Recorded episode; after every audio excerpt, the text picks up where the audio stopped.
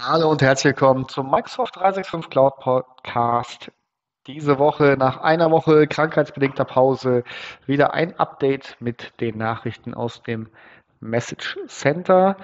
Und diese Woche, beziehungsweise über die letzten zwei Wochen, haben sich vor allen Dingen Sachen ähm, angestaut, die für die Admins interessant sind. Könnte ein bisschen länger werden, ja, weil wir eine Woche Pause drin hatten. Wie immer fangen wir mit den Sachen an, die eher für eure Nutzer relevant sind und beginnen damit, dass für iOS und Android äh, demnächst die Möglichkeit besteht, in den Apps zwischen Accounts zu wechseln. Das kennt man aus anderen Apps schon, äh, zum Beispiel Gmail, äh, dass man zwischen den äh, verschiedenen Accounts hin und her wechseln kann. Neu ist hier, dass es auch keine kombinierte Ansicht mehr gibt, sondern dann immer nur die Daten des Accounts angezeigt werden. Für iOS ist das verfügbar, wenn ihr nicht Intune MAM nutzt. Ansonsten ab Ende März und für Android wird das Ende April bis äh, Ende Juni ausgerollt. Dann gibt es ein Update für Microsoft Stream und zwar gibt es ein Player Help. Also wenn ihr eine Datei abspielt, äh, die muss im OneDrive oder SharePoint liegen, dann gibt es einen Help-Bereich. Da könnt ihr Feedback an Microsoft senden, falls es Probleme beim Abspielen des Videos gibt. Ähm, genau, das als Update für eure Nutzer. Und aus meiner Sicht schon das letzte, in Anführungsstrichen, Up, äh, User ähm, Update, was wir diese Woche haben, ist, dass die Yammer Communities auch in das Auto Renewal Expiry reingehen. Das heißt, dieses Microsoft Group ähm, Expiry Thema, das heißt, die Gruppe läuft ab, wenn sie eine gewisse Zeit nicht benutzt wurde. Das äh, ähm, wird für Yammer jetzt auch so angepasst, dass wenn ein ähm, gucken. Auf jeden Fall, wenn eine interaktive E-Mail ähm, aus der Community kam, also wenn damit interagiert wurde oder ein Post in der Community angesehen wurde, dann wird das äh, renewed automatisch, ohne dass der Owner ähm, da die Meldung bekommt, dass seine Gruppe abläuft. Das waren schon die Updates, die eher eure Nutzer betreffen. Kommen wir zu den ähm, Sachen für die Admins. Auch hier fangen wir mal wieder an äh, mit Microsoft Teams. Es gibt die Möglichkeit im Teams Admin Center, ähm, ja, ab sofort würde ich sagen, also zumindest in meinem Tenant ist es schon da, über die User auf einen, äh, den User sich rauszusuchen und dann dort auf den Reiter Teams zu gehen.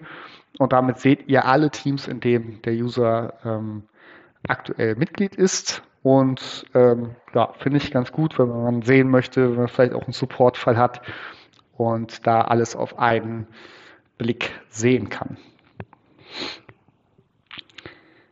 Dann ein Update äh, weiterhin bei Teams und zwar, ähm, wenn ihr eine Custom App entwickelt und die über den Submission-Prozess einpflegt, dann äh, bekommt ihr darüber in einem äh, vorgefertigten Channel eine Nachricht, könnt dann die App reviewen und gegebenenfalls publishen als Admins.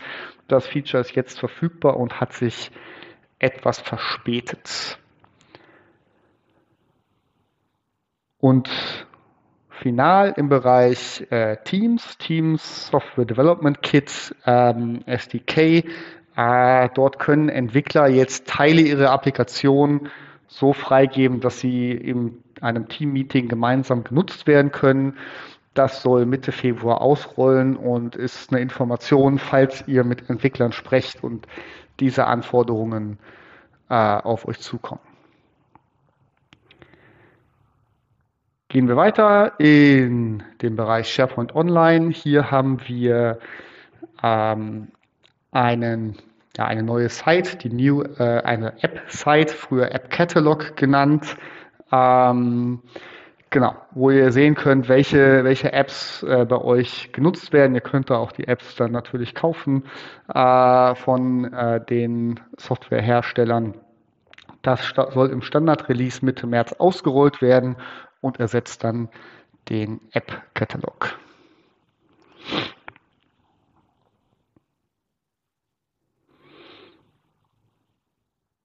Gehen wir weiter zu den Microsoft Apps. Hier haben wir ein neues Health Dashboard und zwar für die Add-ins, die kommen und Visual Studio Tools for Office. Ähm, da könnt ihr also, äh, Opt-in, also ihr könnt euch dafür freischalten lassen, wie äh, ist hier beschrieben und dann seht ihr den Health-Status dieser äh, Add-ins, ähm, die bei euch im Tenant genutzt werden von den Nutzern und könnt dann auf Probleme reagieren. Das soll ab Anfang März ähm, zur Verfügung stehen.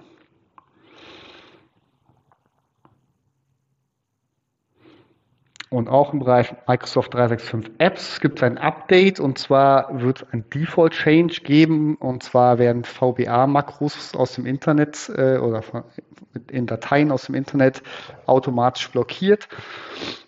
Und die können auch nicht mehr einfach freigegeben werden auf mit einem Klick, sondern man muss schon ein paar mehr Schritte machen, soll die Sicherheit erhöhen. Ähm, ja, ist vielleicht auch nutzerrelevant, aber für mich eher wichtig für die Admins und für den Helpdesk, dass man da dem Nutzer im Zweifelsfall ähm, helfen kann. Dass die VBA-Makros äh, blockiert waren, das kennen die Nutzer schon. Aber es wird jetzt einfach ein bisschen komplizierter, die wieder einzuschalten.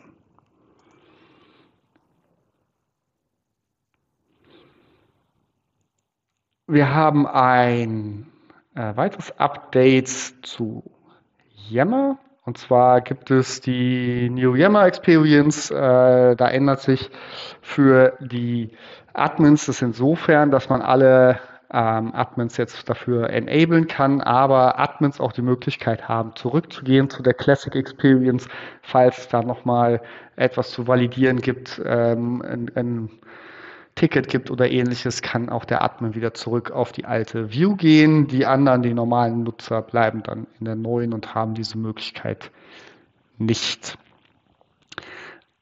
Darüber hinaus wird es für Yammer eine Admin-Rolle jetzt auch im Azure Active Directory geben. Das heißt, ähm, dort könnt ihr eure Yammer-Admins jetzt auch in den ähm, in den Azure Active Directory Admin-Rollen verwalten und auch dieselben Features nutzen, die euch für andere Admins schon lange äh, zur Verfügung st äh, stehen. Ähm, Role-Based Access Controls und andere Sachen. Ihr könnt äh, steuern, wer wie in den Gruppen äh, zugehörig ist. Genau. Und ein weiteres Yammer-Thema. Ähm, Yammer wird ab Mai, uh, so noch lang hin, äh, die äh, Microsoft Defender for Cloud Apps äh, supporten. Genau, also ähm, wenn ihr da Anforderungen an die Security habt, das zieht dann auch für Yammer ab Mai. Haben wir ein Update zu Microsoft Power Automate, den äh, Cloud Flows. Und zwar gibt es hier eine Public Preview für Tenant Level Analytics. Bisher war es immer so, dass man pro Environment äh, sich die ähm, Analytics angucken konnte, äh, aber keine gute Übersicht hatte über das, was im gesamten Tenant passiert. Das ähm, wird jetzt zur Verfügung gestellt und zwar ab Mitte Februar äh, kann man das nutzen, sofern man sich dafür registriert. Da sind die Schritte ähm, aufgezeigt in der Nachricht und dann habt ihr die Möglichkeit hier äh, die Lösungen zu äh, euch, euch auf dem Dashboard anzugucken und äh, damit zu arbeiten und darauf zu reagieren. Äh, es ist ja aus dem Center of Excellence Toolkit ähm, extrahiert, äh, so wie ich das auf den ersten Blick sehe, und hilft euch da einen Gesamtüberblick zu bekommen.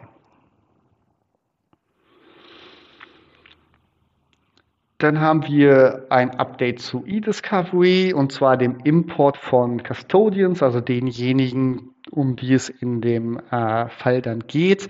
Da gab es bisher die Schwierigkeit, dass wenn ihr mehrere Custodians habt, dann also mehrere Leute, die zu diesem Fall dazugehören, von denen ihr die Daten äh, zur Verfügung stellen müsst. Ähm, dann konntet ihr die per CSV-File hochladen, aber erst am Ende des Jobs wurde festgestellt, ob es da Probleme gab oder nicht. Das konnte teilweise relativ lange dauern.